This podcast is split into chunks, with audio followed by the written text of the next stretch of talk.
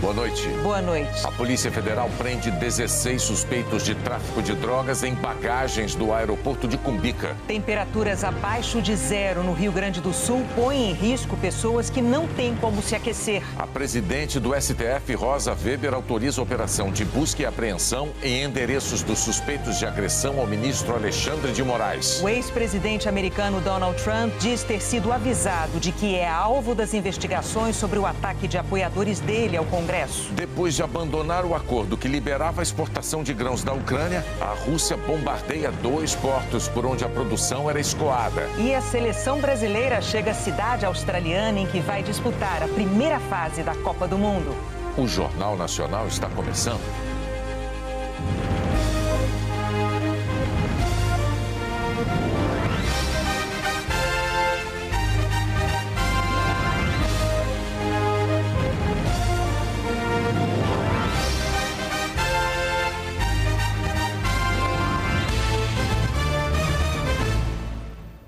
A delegação da Seleção Brasileira Feminina de Futebol chegou hoje à cidade australiana, que vai servir de sede na primeira fase da Copa do Mundo.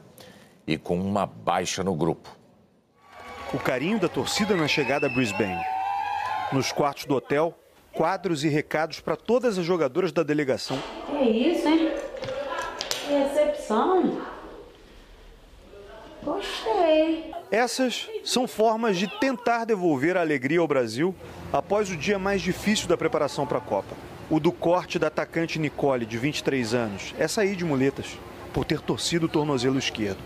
Logo ela, que passou 14 dias aqui na Austrália tentando se recuperar de uma lesão no outro tornozelo, direito. É uma lição de gratidão, né? Acho que a gente que está aqui, que chega aqui, acho que cada dia o esforço a gente tem que só agradecer, né? Só, só de estar aqui já, já é um mérito. Então, a gente vê uma companheira se desligando agora de, dessa, dessa competição é bem triste, mas para as que ficam, acho que é, é um, um incentivo a mais. A gente vai jogar por ela agora nessa Copa do Mundo. Com o corte da Nicole, a Angelina passa a fazer parte da lista de 23 jogadoras inscritas para a Copa. No ano passado, na Copa América, ela era titular da seleção brasileira. Mas uma lesão no joelho direito quase tirou a volante do Mundial da Austrália e da Nova Zelândia.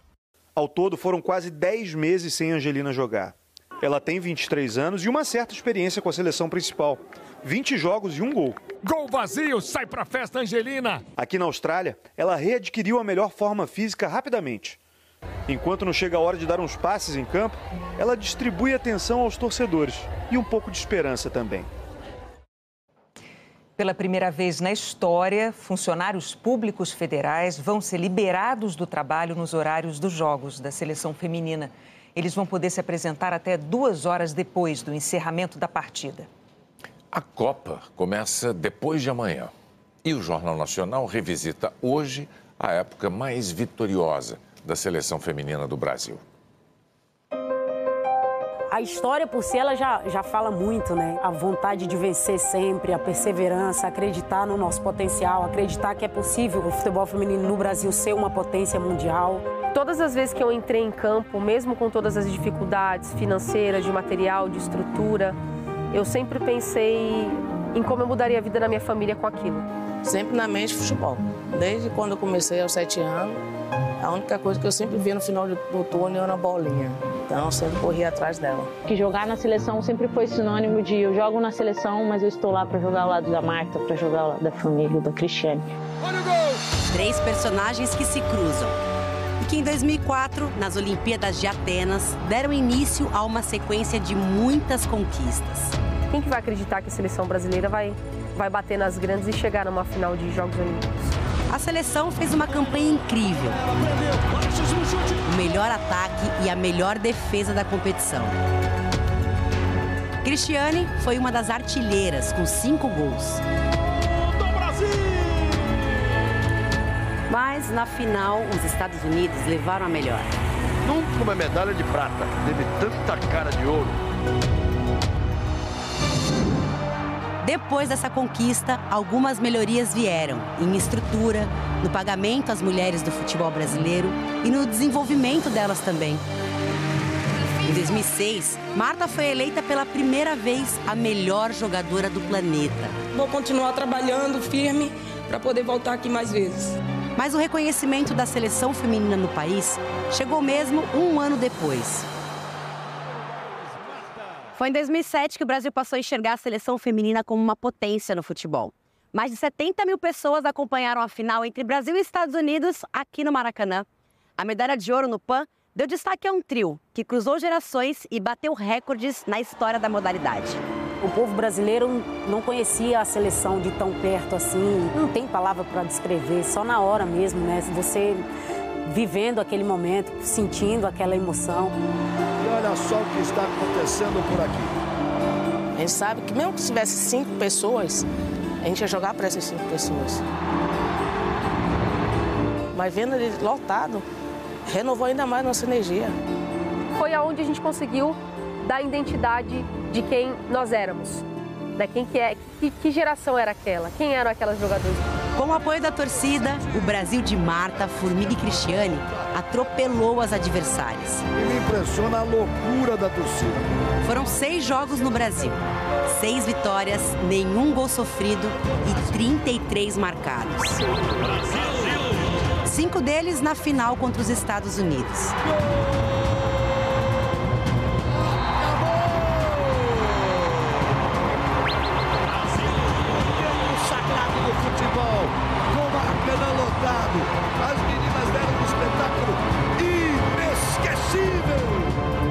Aquele momento nos marcou muito, né? E foi importantíssimo para que a gente pudesse realmente é, lutar por melhorias, é, sonhar com um futebol feminino mais visível no nosso Brasil. Naquele mesmo 2007, a seleção foi vice-campeã mundial, perdendo o título para a Alemanha. O segundo lugar é até hoje a melhor posição do Brasil numa Copa do Mundo. E em 2008, nas Olimpíadas de Pequim, o Brasil chegou a mais uma final, que foi decidida na prorrogação, quando Lloyd fez o gol do título. As americanas eram treinadas pela sueca Pia Sundhage, hoje a técnica da seleção brasileira. Nosso jogo com a seleção norte-americana não teve nada de espetaculoso. Não teve um negócio massacrante delas com a gente. Foi aqui, ó. Foi um chute. Um chute da Lloyd, pegou na grama molhada, matou a Bárbara na velocidade. Foi um chute, assim como poderia ter sido nosso também. Os resultados da seleção a partir daí não chegaram ao mesmo patamar. Mas os números do maior trio feminino que o futebol brasileiro já teve continuaram em ascensão. Formiga foi a única jogadora de futebol a disputar sete Olimpíadas e sete Mundiais. Cristiane se tornou a maior artilheira olímpica da história entre homens e mulheres, com 14 gols. E Marta, a maior artilheira em Copas do Mundo entre homens e mulheres também, com 17 gols. A camisa 10, no total, foi eleita melhor do mundo seis vezes. Em 2019, na Copa do Mundo da França, o último ato. O Brasil contou pela última vez com o trio Formiga, Cristiane e Marta em uma grande competição. E foi eliminado pelas donas da casa nas oitavas de final. Isso que eu peço para as meninas. Não vai ter uma formiga para sempre, não vai ter uma Marta para sempre, não vai ter uma Cristiane. E o futebol feminino depende de vocês para sobreviver. Então pense nisso, valorize mais. Chore no começo para sorrir no fim. Esse treino se dedicou 100%. Deu alma, deu sangue, deu coração, deu energia para quem estava ali, que pudesse acreditar nessa modalidade. O que elas fizeram até agora, pra gente, foi muito bom, mas a gente tem que manter isso e querer mais e plantar muito mais para aquelas que estão vindo também, olhar pra gente como isso e ter essa importância dentro da seleção, como a gente vê a Formiga, a Marta, a Cristiane. O Mundial desse ano vai ser o último da Marta, que está com 37 anos, e o primeiro da Rainha sem as duas. Formiga se aposentou da seleção aos 43 anos, em 2021. E Cristiane, com 38, não foi chamada dessa vez. Última Copa dela, é, que seja esse descanso para ela de fato na carreira dela. Que ela represente a gente que não está lá.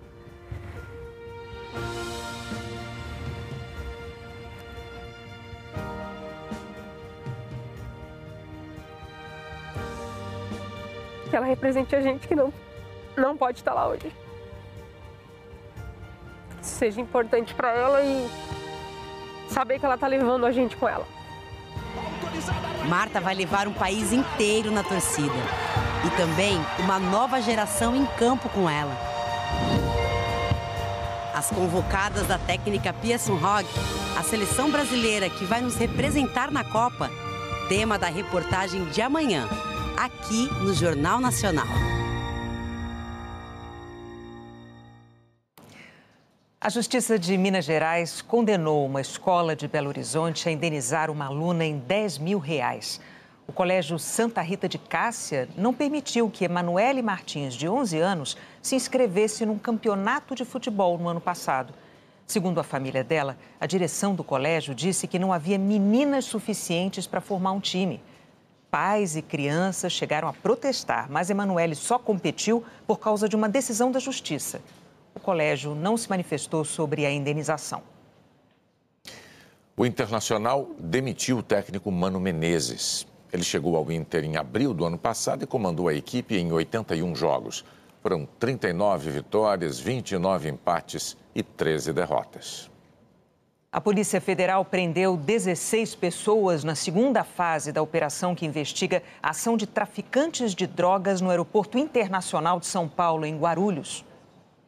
Essas são imagens inéditas das duas mulheres que levaram a Polícia Federal a identificar os mandantes da quadrilha que trocava etiquetas de bagagens dentro do maior aeroporto do país. Carolina Penacchiotti e Tamires Zacarias entraram na mira dos investigadores em março. Foram elas que despacharam as malas com droga que receberam as etiquetas com os nomes das duas turistas brasileiras presas injustamente na Alemanha com a bagagem trocada. Na época, a Polícia Federal prendeu sete suspeitos de participar da quadrilha, incluindo Carolina, que foi solta por decisão da Justiça. Tamires prestou depoimento e também foi liberada. Foram ouvidas as duas mulheres que receberam a mala. No celular delas e interrogatório delas é que a gente conseguiu desenvolver bem a, a operação, descobrir os mandantes. As investigações mostraram que o bando agia no aeroporto em Guarulhos desde 2021 e que foi responsável por pelo menos outras duas remessas de droga para o exterior, além do caso das duas brasileiras. Uma para Lisboa em outubro do ano passado e outra para Paris em março deste ano. Um total de 120 quilos de cocaína.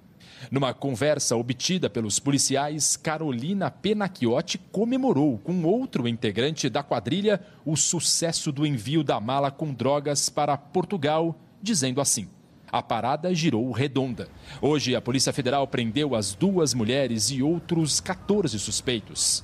Dois continuam foragidos. A descoberta do esquema de troca de etiquetas levou as autoridades a identificarem uma série de falhas na segurança do aeroporto. Depois disso, por exemplo, a Receita Federal proibiu o uso de celulares em áreas restritas do terminal.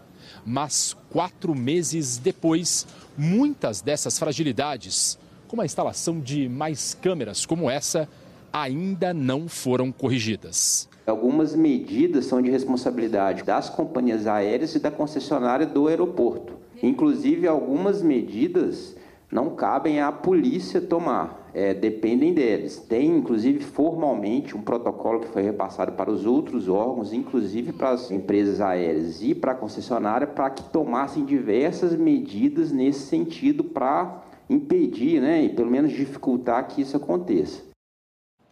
E agora há pouco, a polícia prendeu um dos foragidos. Nós não conseguimos contato com as defesas de Carolina Penacchiotti e de Tamires Zacarias. A administração do aeroporto afirmou que está elaborando o projeto de ampliação do número de equipamentos de segurança, seguindo o cronograma indicado no programa do governo federal. 19 pessoas ficaram feridas numa batida entre um ônibus e um trem em Japeri, na região metropolitana do Rio. O ônibus avançou sobre os trilhos quando o trem se aproximava. A Supervia, que opera o sistema ferroviário, afirmou que os sinais visuais e sonoros do cruzamento estavam funcionando. A seguir, a Polícia Federal faz operação de busca e apreensão em endereços dos suspeitos de agressão ao ministro Alexandre de Moraes. O ex-presidente americano Donald Trump diz que é alvo das investigações sobre o ataque de apoiadores dele ao Congresso.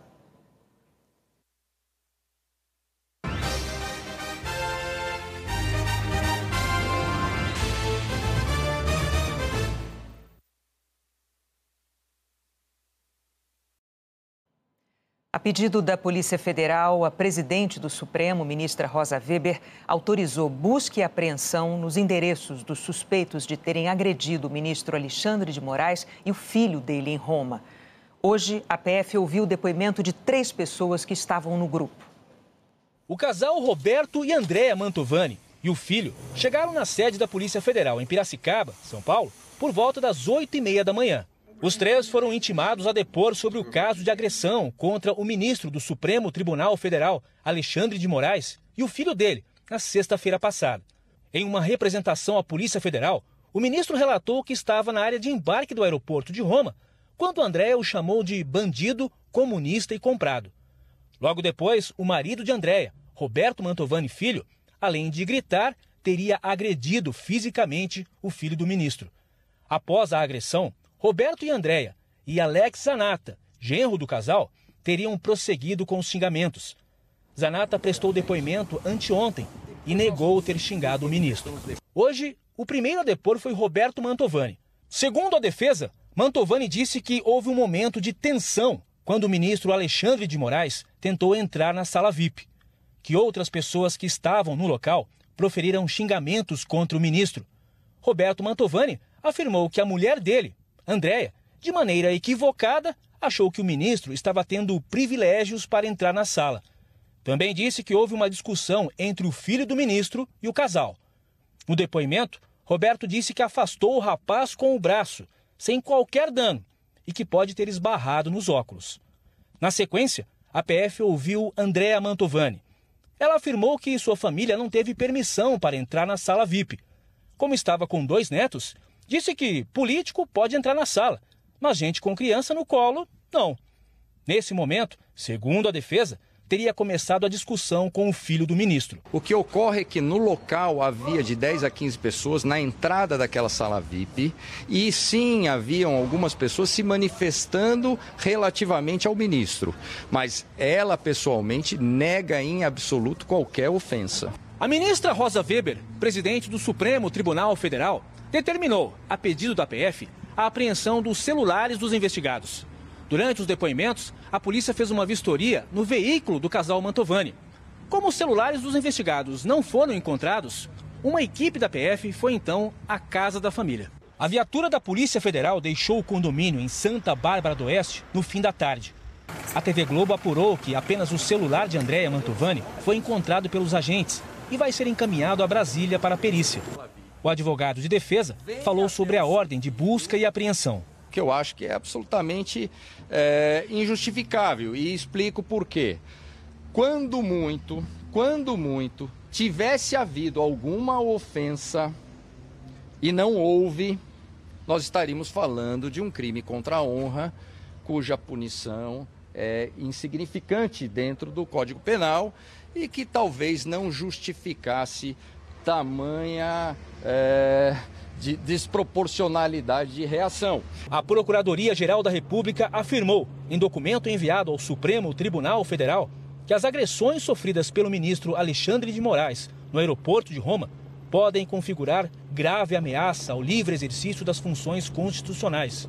A manifestação da PGR embasou a decisão da ministra Rosa Weber, que autorizou a realização de buscas e apreensões na casa da família de Santa Bárbara do Oeste. A Polícia Federal espera receber, nos próximos dias, as imagens das câmeras do aeroporto. Segundo o Código Penal, os crimes praticados por brasileiros no exterior também podem ficar sujeitos à lei brasileira. Os envolvidos podem responder por agressão, ameaça, injúria e difamação. O relator do inquérito no Supremo será o ministro Dias Toffoli. Defesa do ex-presidente Jair Bolsonaro solicitou ao Supremo Tribunal Federal que rejeite parte dos pedidos da Procuradoria-Geral da República na investigação dos atos golpistas de janeiro. A PGR quer ter acesso, por exemplo, à íntegra de todas as postagens de Bolsonaro em redes sociais sobre eleições, urnas eletrônicas, o Tribunal Superior Eleitoral, o STF e as Forças Armadas. A Procuradoria também quer acesso aos nomes e aos dados de identificação de todos os seguidores de Bolsonaro nas redes. Em nota, a PGR declarou que os seguidores não estão sendo investigados e que os dados deles não vão ser expostos. E que a intenção é mapear o alcance das publicações de Bolsonaro sobre o dia 8 de janeiro. Em relação às informações dos seguidores, os advogados do ex-presidente classificaram o pedido como patrulhamento ideológico. Afirmaram que a mensagem que se passa aos milhões de pessoas que acompanharam a movimentação dos perfis de uma figura de expressão política é que eles poderão futuramente ser questionados por tal opção. O caso está sob análise do ministro Alexandre de Moraes, que é o relator do inquérito. O ex-presidente dos Estados Unidos, Donald Trump, disse hoje ter recebido um aviso de que é alvo de mais uma investigação federal. Desta vez, pela participação na invasão do Congresso americano há dois anos e meio. Depois das eleições de 2020, quando o democrata Joe Biden foi eleito presidente dos Estados Unidos, Donald Trump passou semanas insistindo publicamente que, na verdade, era ele quem havia vencido. Nunca reconheceu a derrota e chegou a considerar apreender urnas eletrônicas. No dia 6 de janeiro de 2021, encorajou uma multidão a protestar no Congresso, enquanto a eleição de Biden era oficializada. A invasão aos gritos de Enforcing Mike Pence, o então vice-presidente,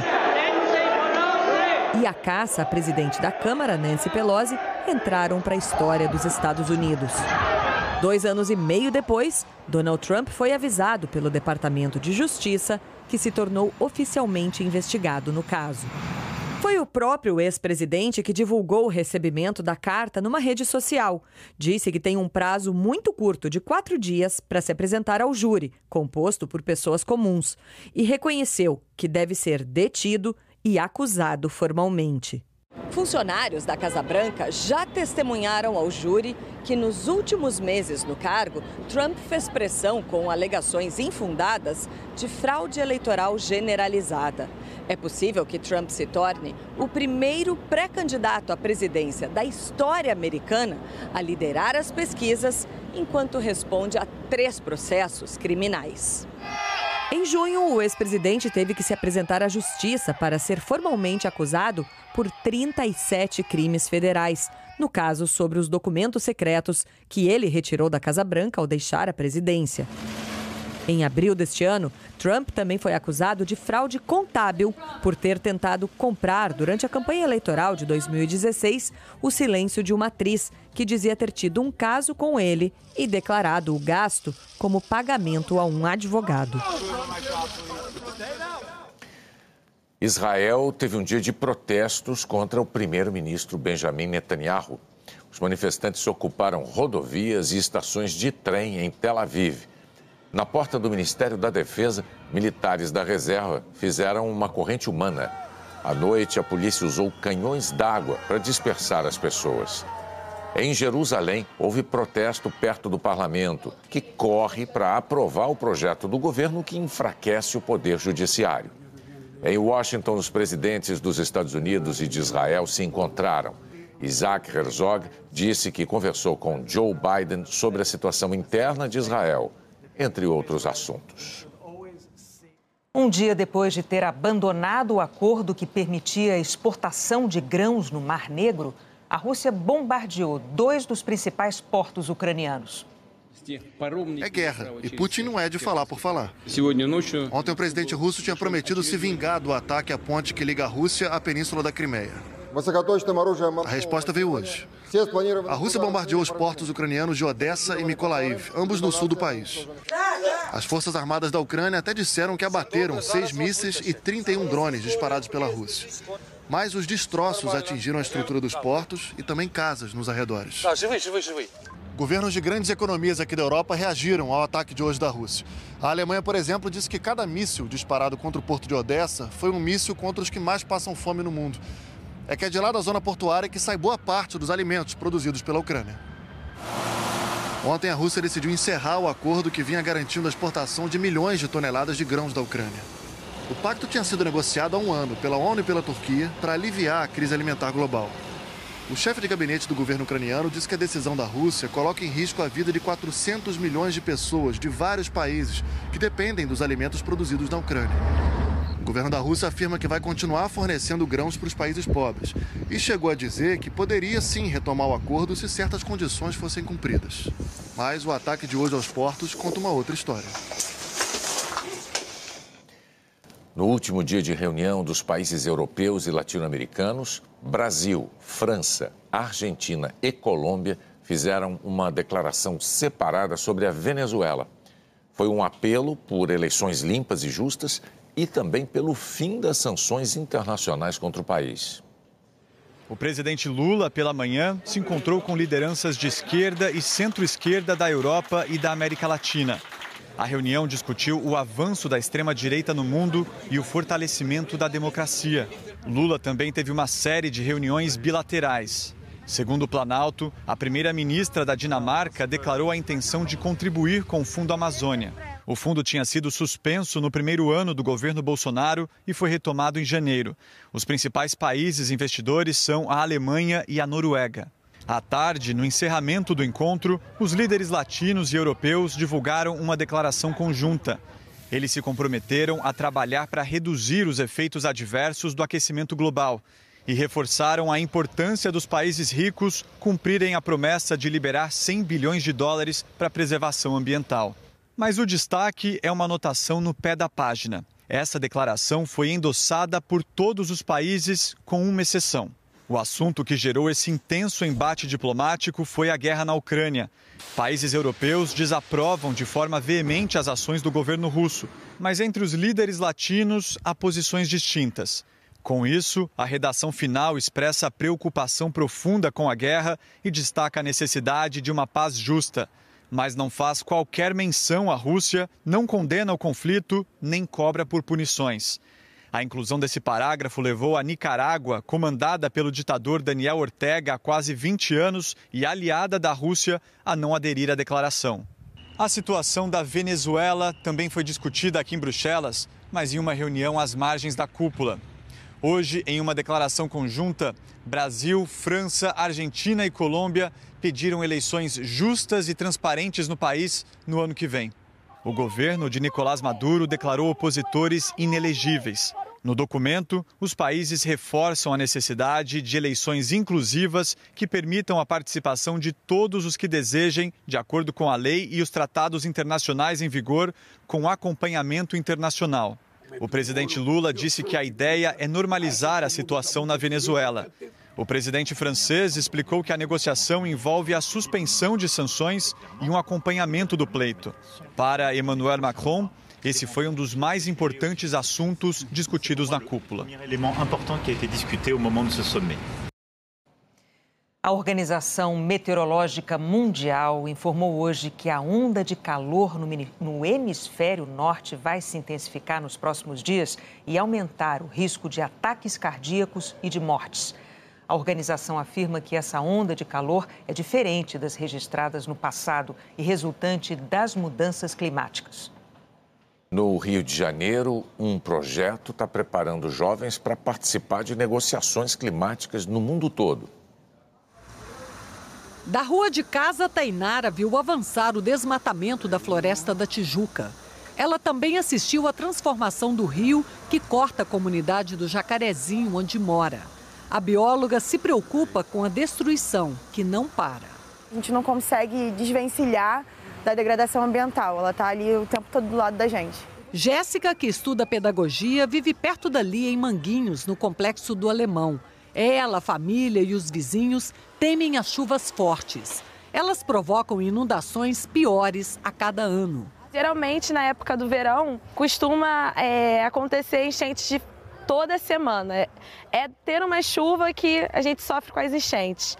Essas mudanças do meio ambiente que provocam tragédias são vistas da janela de casa em muitas comunidades várias vezes ao ano e fazem com que os jovens moradores tenham um olhar mais atento, mais observador, mais preocupado com o futuro. Pois essa experiência pode ajudar na busca por soluções ambientais. E a voz de quem vive aqui pode fazer muita diferença em mesas de negociação do clima.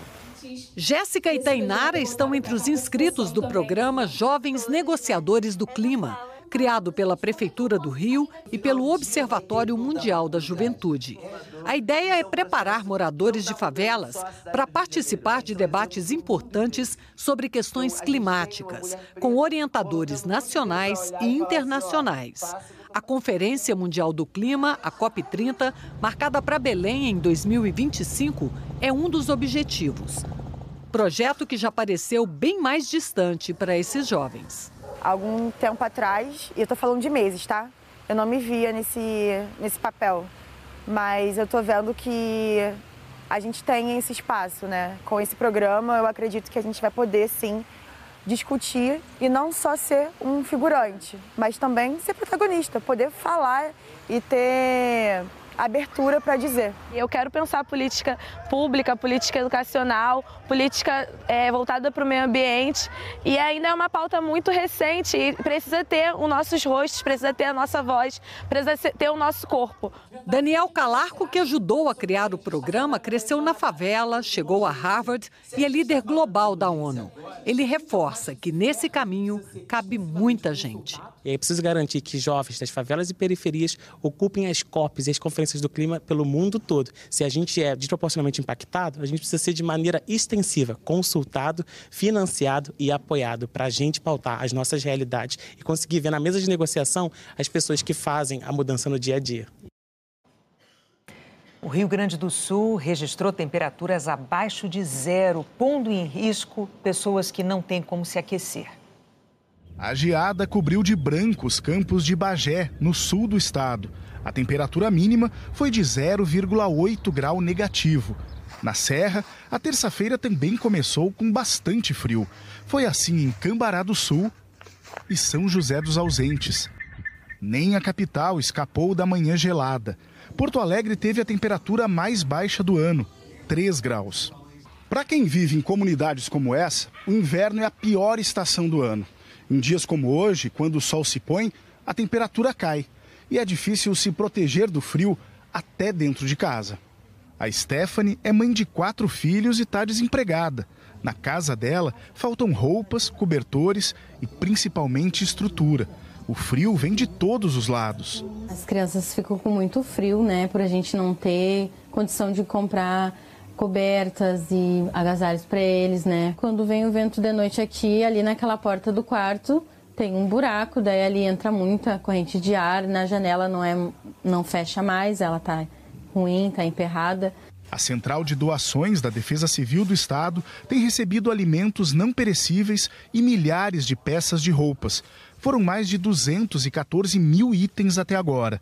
As doações estão sendo encaminhadas para as prefeituras, que fazem a distribuição. Comida e agasalho que ajudam a amenizar os efeitos do frio. Em Canoas, na região metropolitana de Porto Alegre, este ginásio abriu as portas para receber pessoas em situação de rua. Já a Angélica vai enfrentar mais uma noite fria na casinha de madeira, onde mora há 27 anos, e onde a cada inverno parece mais difícil se aquecer. Aqui é, tanto pega esses dois quartos da minha filha. Então aqui para vocês verem, eu tive que botar isso aqui para improvisar, tá? A janela tá, tá caindo, ó. Tá? É a parte mais crítica que tem é do quarto delas. De ontem para hoje, nesses dias frios aí, vem vento? Bastante, muito vento. A Helena Marques tem a previsão do tempo para amanhã em todo o Brasil. Eliana, boa noite. Oi, Renata. Boa noite para você, para o Bonner e para você também.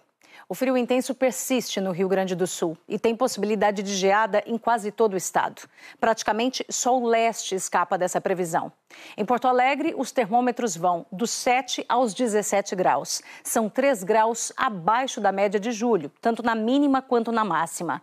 Florianópolis, São Paulo e Curitiba também ficam frias de noite e de manhã, só que é à tarde que vai destoar mais. Em Florianópolis, 16 graus, são 5 a menos do que a cidade costuma registrar nessa época. Em São Paulo, 17 graus, são 6 mais frio. Curitiba vai ser a capital mais gelada, apenas 12 graus durante o dia, 8 de distância da média das máximas de julho. No Rio de Janeiro, combinação que muita gente dispensa: frio e chuva. De manhã, muitas nuvens, chuva fraca e temperaturas em torno dos 19 graus. À tarde, tempo fechado, risco de chuva forte e máxima de apenas 22 graus. À noite, esfria mais, 17 graus e pode chover muito. Condição de chuva volumosa, com potencial para alagamento e até deslizamento pontual em toda a região metropolitana do Rio, também na Baixada Fluminense, na região dos Lagos e na Serra do Estado, além do litoral de São Paulo. Um dos responsáveis por essa chuvarada é um sistema de alta pressão atmosférica que empurra a umidade do mar para o continente, como vemos aqui no caminho dessas setas. No Nordeste, Aracaju, Maceió, Recife, João Pessoa e Natal devem registrar as pancadas de chuva mais fortes. No Norte, Belém e Boa Vista. À tarde, termômetros entre 27 e 32 graus. Já em grande parte do Brasil, é o tempo firme que predomina, com sol, calor e umidade do ar baixa, principalmente nas regiões centrais. No Pantanal de Mato Grosso do Sul, pode ter nevoeiro. Em Corumbá, mínima de 15 graus. À tarde, bem mais quente, 27. Goiânia tem chance de esquentar um grau a mais do que Cuiabá durante a tarde. Brasília e Campo Grande vão do frio ao calor. E na capital de Mato Grosso do Sul, vai esquentar para valer até o fim da semana. Em Porto Alegre também, 28 graus estão previstos para o domingo. Até amanhã, Renata e Bonner. Até amanhã. A seguir, a inteligência artificial a serviço da criatividade artística.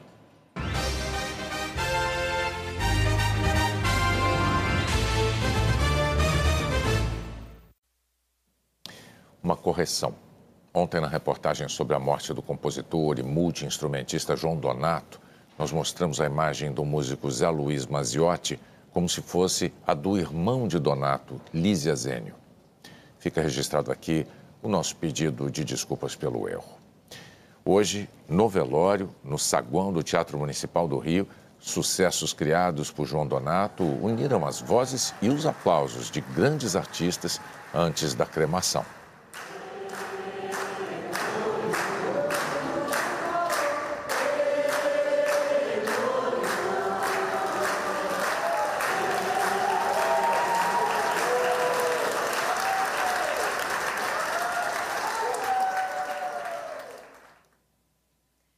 A inteligência artificial é instrumento para criatividade no Festival Internacional de Linguagem Eletrônica em São Paulo. O homem desperta a máquina ao mesmo tempo em que é desafiado por ela. No âmbito da arte, da estética, a gente entende que a inteligência artificial ela vem corroborar com a criatividade humana para criar novas formas e não para dominá-la, né? Parece que quanto mais os computadores avançam, mais precisamos do que é essencialmente humano para dar sentido ao mundo. E a arte provoca. O que, que a senhora achou? Achei estranho. Falei, mas meu olho é tão grande assim, não é possível. A ideia de escanear a íris do olho faz nascer novas imagens do universo. Você vê uma coisa tão grande que você não vê a olho nu.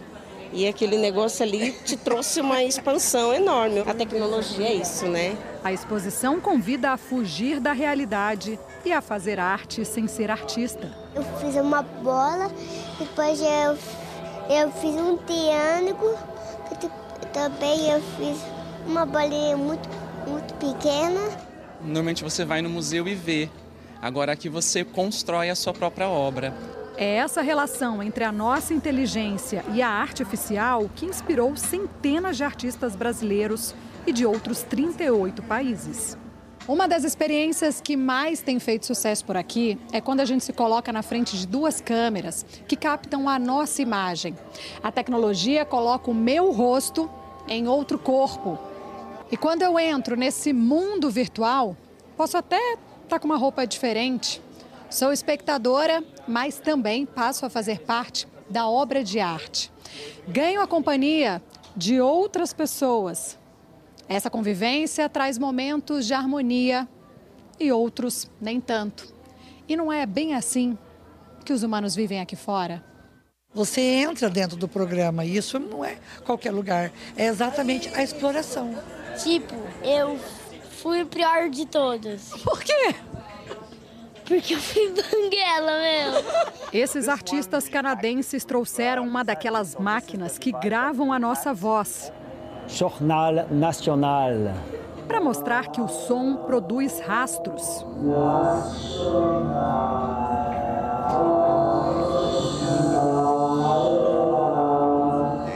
fica parado no tempo e a gente precisa se mover no espaço físico para escutar o som. Uma provocação para lembrar: quando usamos equipamentos eletrônicos, podemos deixar nossas pegadas no universo digital. Isso não significa que a gente não deva usá-los, mas é para pensar no jeito que tudo é gravado o tempo todo.